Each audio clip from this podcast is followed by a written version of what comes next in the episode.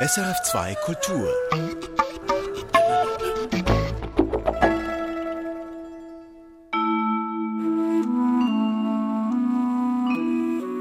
Manchmal stehe ich in der Früh auf, ich habe gut geschlafen, mache ich mir einen Vorwurf oder frage mich, wie haben die Menschen an der Frontlinie geschlafen? Darf ich mich heute beklagen? Sagt Ivan Matschuczak. Der Seelsorger kommt ursprünglich aus der Ukraine. Seit dem Studium lebte und arbeitete er in Deutschland und der Schweiz und seit 2019 ist er mit seiner Familie in Zürich zu Hause. Mit dem Krieg hat sich auch sein Leben hier in der Schweiz verändert. Und manchmal habe ich auch es schwer gehabt zu beten, vor allem langen Gebete zu sprechen, weil ich äh, dann so in einer auch emotionalen Lage war, die mir auch in Zweifel aufkommen ließ, warum. Warum dieser Krieg? Warum lässt Gott das zu? Doch für ihn ist klar, er hilft, wo er kann. Zu Beginn organisierte er Hilfstransporte, inzwischen vernetzt er und übersetzt, er feiert Messen. Ivan Matschuczak ist Priester der griechisch-katholischen Kirche, die zur römisch-katholischen Kirche gehört. Freitagabends ist er bei der Essensausgabe von Incontro dabei. Der Verein Incontro hilft Menschen am Rande und wird geleitet von Schwester Arian Stocklin. Seit dem Krieg kommen extrem viele Menschen. Wir haben noch nie so eine Welle gehabt. Wir verteilen jeden Abend zwischen 300 und 400 Mahlzeiten. Meistens reiche das aber nicht aus. Für diese Perspektivensendung habe ich Ivan Matschuczak und Arian Stocklin besucht. Sie erzählen und reflektieren, was sich seit Ausbruch des Krieges verändert hat. Mein Name ist Dorothee Adrian.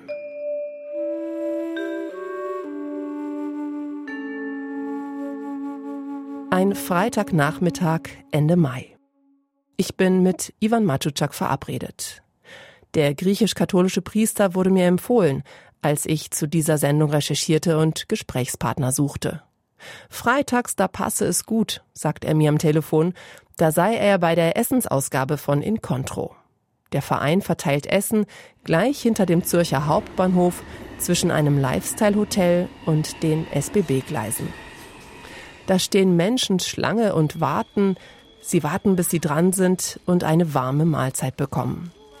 Die Mitarbeitenden erkenne ich gleich am T-Shirt. Es ist schwarz, hat eine Friedenstaube darauf und einen bunten Regenbogen.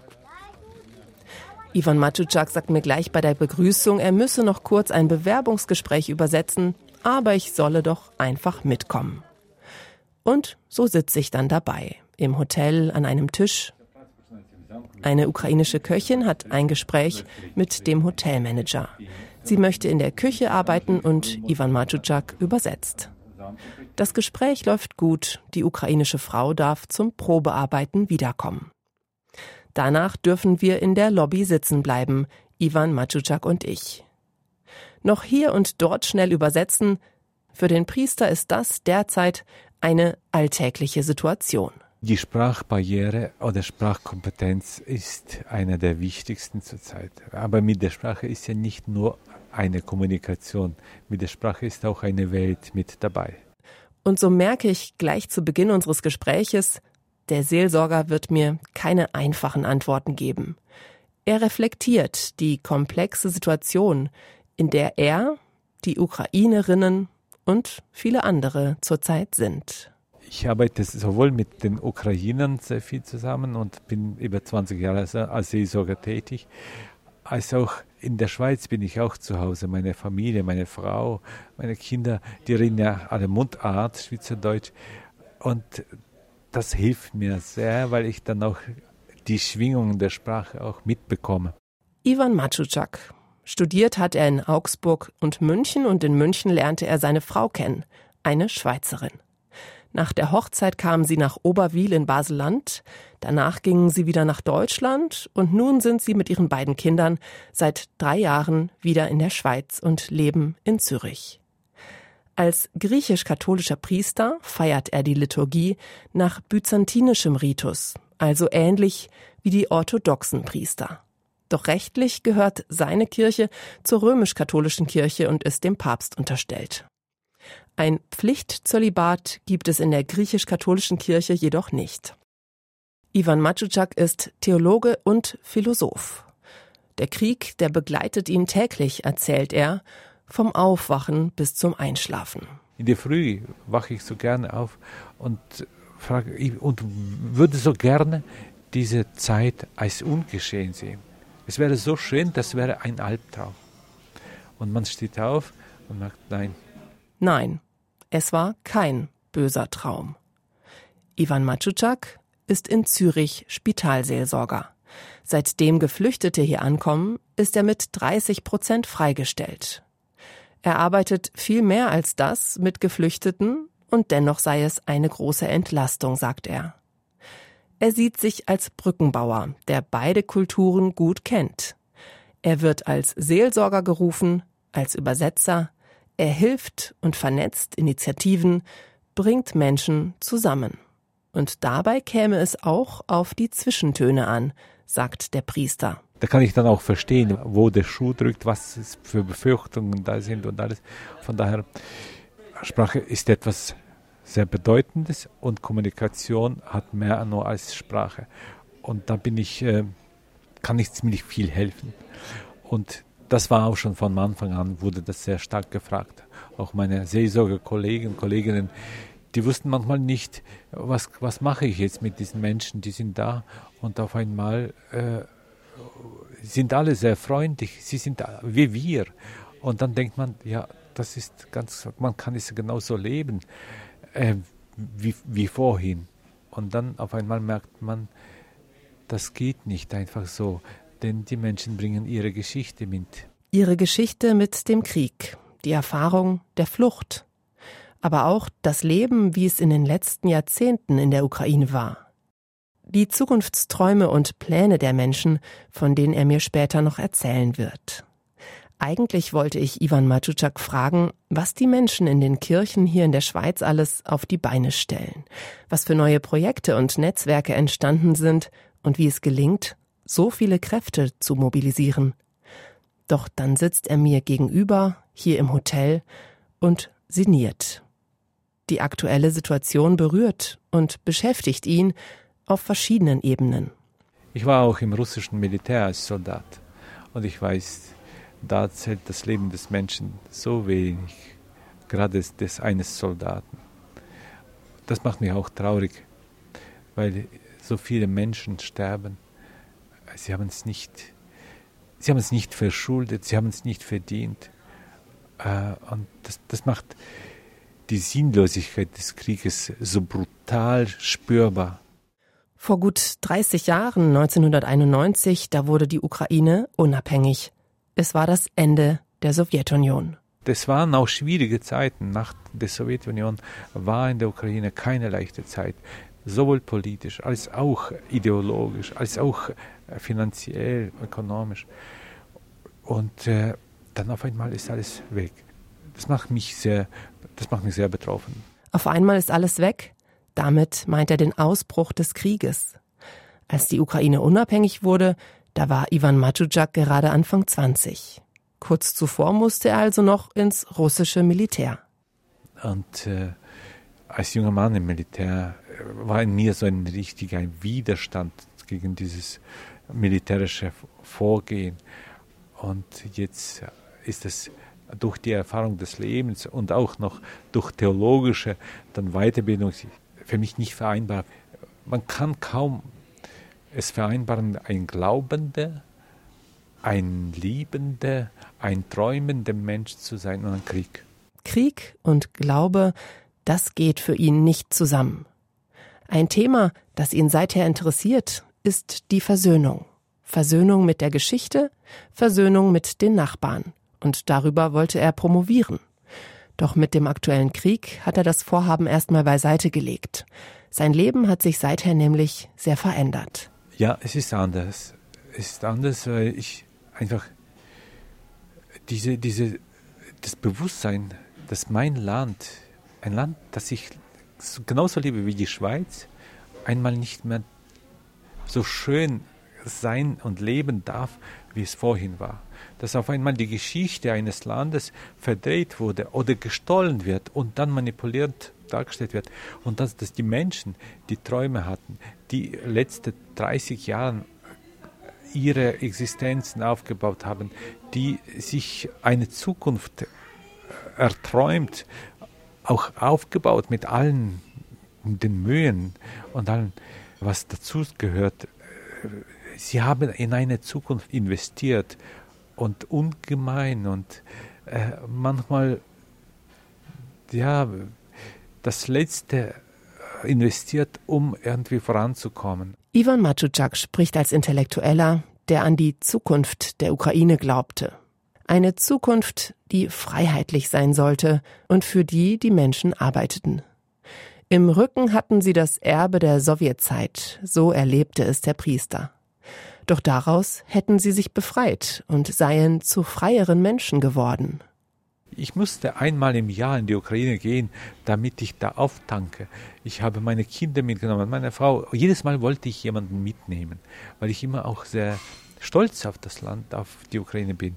Wenn ich in Lemberg bin, dann bin ich wie in Wien. Das ist die gleiche Geschichte. Und jedes Jahr habe ich beobachten dürfen, wie das Land sich entwickelt, wie alles neu gemacht wird, wie auch äh, die, äh, die Menschen offener werden, fröhlicher werden. Diese Schablonmenschen von Sowjetzeit, auf einmal war es dann weg.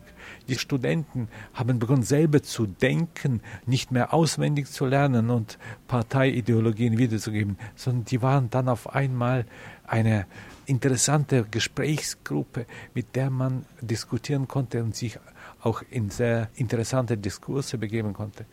Und äh, die Menschen haben Träume, und die sind jetzt zerstört. Und das macht mich sehr betroffen. Während wir drinnen sitzen und reden, geht draußen die Essensverteilung weiter.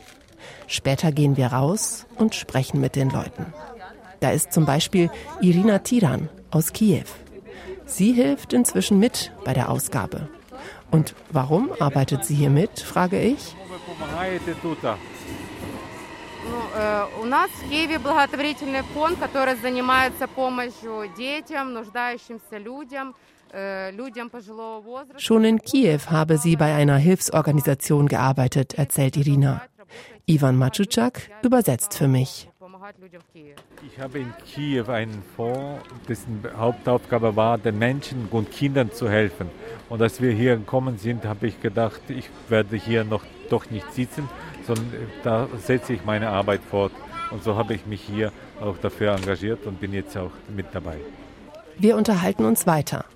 Wo wohnt sie jetzt in der Schweiz, frage ich. Äh, Zürich, äh, Rutschstraße. Da, äh, da. Ich, habe, äh, ich habe drei Kinder, Ilja, Veronika äh, und Bogdan. Ihr Mann ist in Kiew geblieben und hilft dort mit der Organisation den Menschen vor Ort. Благодійний фонд Triumph Серця, Київ, Україна. Triumph des Herzens war Triumph of the Heart. Ja, my husband, как manager, my husband manager Triumph of the Heart in Ukraine. Ja. Und dann erzählt sie, warum sie bei Incontro hier in Zürich ist. Ну, если не было бы сестры Ариан, я бы себя здесь чувствовала очень плохо. Wenn ich nicht die Schwester Arian hier hätte, würde ich mich sehr schlecht fühlen. Irina und Schwester Arian lernten sich kennen, als Arian Stocklin in Kiew war. Und nun hilft sie ihr mit Essen, Kleidung, Wohnen und Behördengängen. Mich hat die Arbeit in der Ukraine sehr, sehr geprägt. Ich habe dort im Kinderzentrum gearbeitet, habe 16 humanitäre Einsätze geleistet und auch in Russland. Und das hat mich für das Leben geprägt. Einerseits in dieser großen Einfachheit und Niederschwelligkeit zu arbeiten, dort zu sein, wo die Menschen sind, nicht große Projekte machen, sondern einfach zu helfen, so wie man kann nicht zuerst äh, ein Zentrum haben und alle Infrastrukturen, sondern ganz einfach helfen. Mit den Wägeli auf die Straße zu gehen. Und andererseits hat mich die Arbeit in der Ukraine geprägt, weil ich dort mit den Menschen am Rand gelebt habe, das Leben geteilt habe, mit ihnen die Wohnung geteilt habe, das mit ihnen die Mahlzeit eingenommen habe, einfach das Leben geteilt habe. Und äh, drittens habe ich dort gelernt, aus der Stille zu leben. Also am Morgen in die Meditation zu gehen, ganz allein in die Stille und aus dieser Quelle zu leben. Das erste Mal, als ich in Russland war, war ich 24 und das hat mich sehr geprägt. Wie alt sind Sie heute? Heute bin ich 49. Schwester Ariane Stocklin.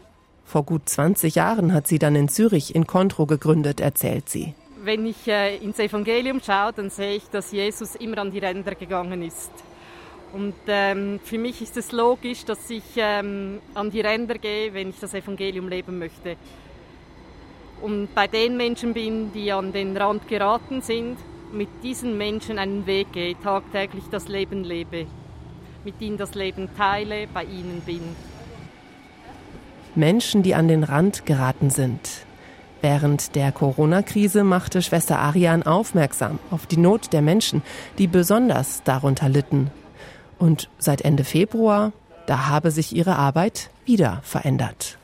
Die Arbeit verändert sich fortlaufend. Schon bei Corona hatten wir große Wellen, viele, viele Menschen, die hier hingekommen sind. Aber jetzt seit dem Krieg kommen extrem viele Menschen. Wir haben noch nie so eine Welle gehabt. Wir verteilen jeden Abend zwischen 300 und 400 Mahlzeiten, ganz viele Lebensmittel.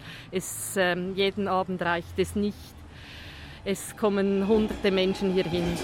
Und die Not ist sehr, sehr groß und ich mache mir viele Gedanken, weil die Menschen mir sagen, es genügt überhaupt nicht das Geld, das sie bekommen. Und äh, die Menschen kommen aus der ganzen Schweiz hier hin, auch wenn es regnet, wenn es ähm, blitzt und donnert und es, man sieht, sie brauchen das Essen wirklich und ich frage mich, was ist dann, wenn sie nicht mehr hier hinkommen können? Wenn sie nicht mehr kommen können, weil das Geld für die Fahrkarte nicht reicht. In den ersten Monaten bis Ende Mai konnten Geflüchtete aus der Ukraine nämlich kostenlos den ÖV nutzen. Schwester Ariane hätte sich gewünscht, dass dieses Angebot bestehen geblieben wäre, für alle Geflüchtete, auch aus anderen Ländern.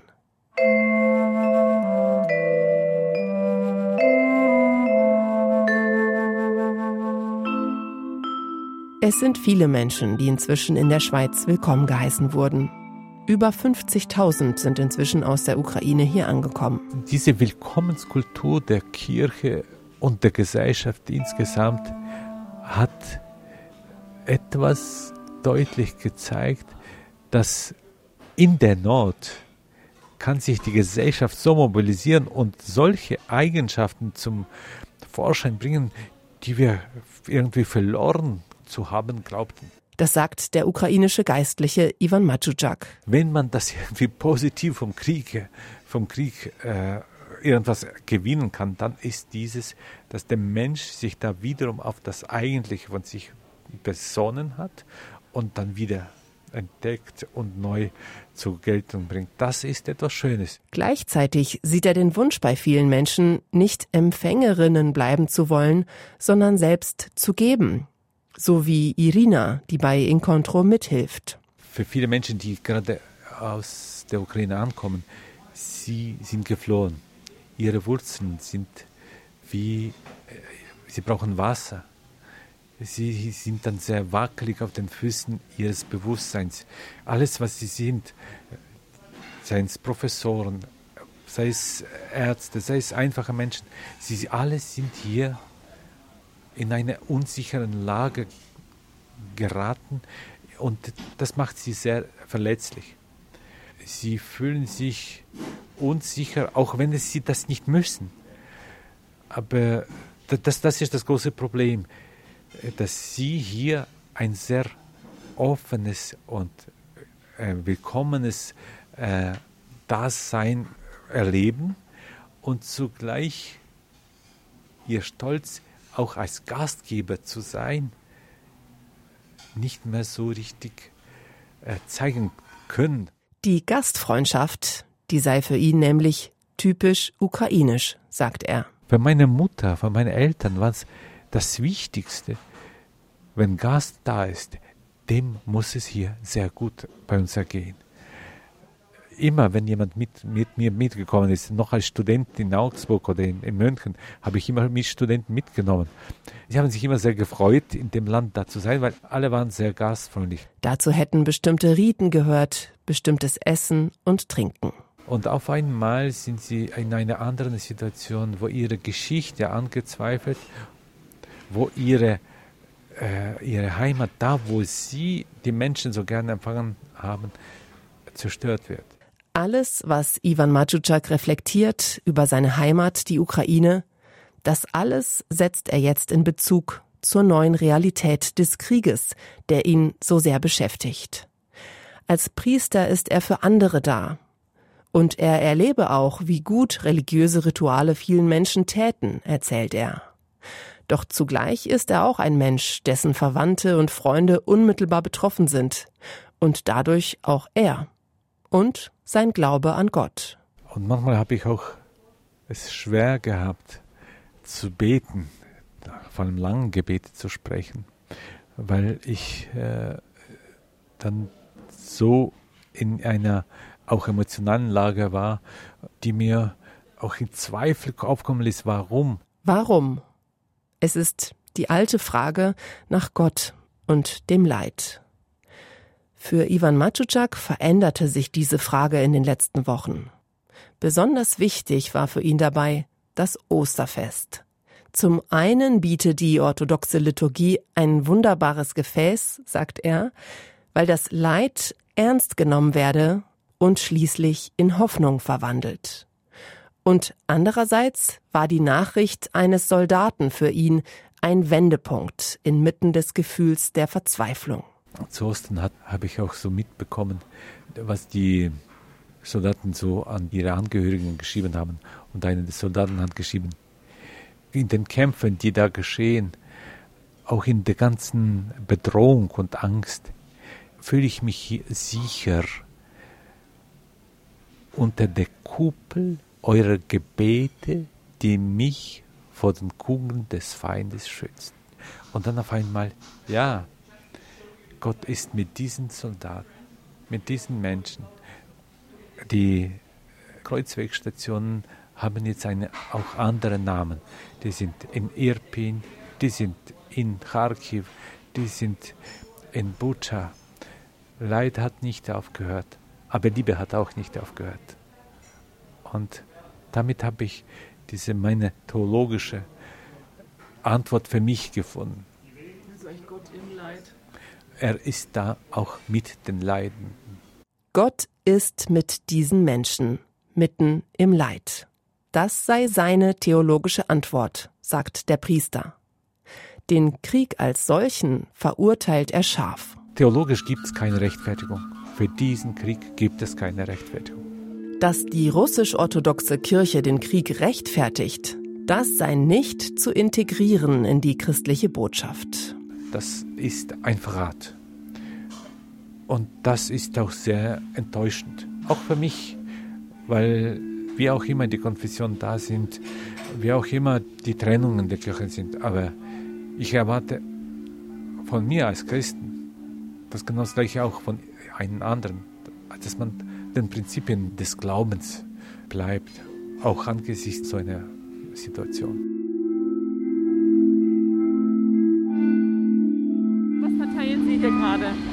Ähm, ich tue Brownies oder Energieriegel verteilen an den Leuten. Draußen zwischen dem Hotel und den Gleisen, draußen wird es Abend. Die lange Schlange wird kürzer. Eine Freiwillige verteilt die letzten Riegel. Ivan Maciuczak und Schwester Arian bleiben bis zum Schluss. Sie grüßen die Menschen freundlich und haben Zeit für Begegnungen. Tschüss, ciao, ciao. Ciao, ciao. Das ist hier wie ein Treffpunkt geworden neben dem Essen. Auch ein menschlicher Treffpunkt. Tag für Tag ist sie auf der Gasse. Da kommt mir die Frage in den Sinn, wie geht das denn, ohne auszubrennen? Schwester Arian. Für mich ist ganz wichtig, dass ich jeweils am Morgen in die Stille gehe, in die Kontemplation, in die Meditation und ich lebe aus dieser Stille, aus dieser Beziehung zu Gott. Und dann gehe ich zu den Menschen und lebe mit ihnen Beziehung, Freundschaft, Gemeinschaft.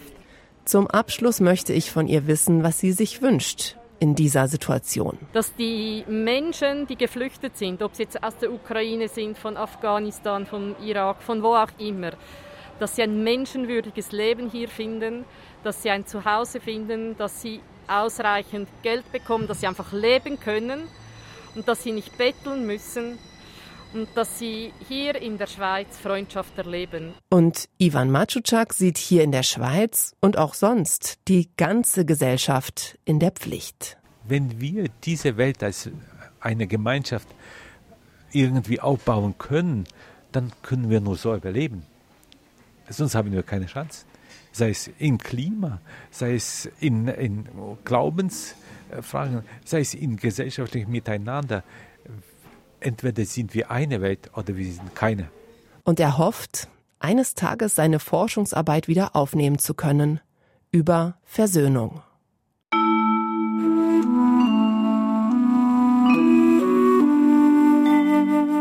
Das waren die Perspektiven von mir, Dorothee Adrian. Mit Ivan Maczutschak, Seelsorger aus der Ukraine, und Schwester Arian Stocklin vom Verein in Kontro. Wir freuen uns über Rückmeldungen an redaktion.religion.srf.ch und nächste Woche, da werfen wir in den Perspektiven einen Blick auf Schamanismus in der Schweiz.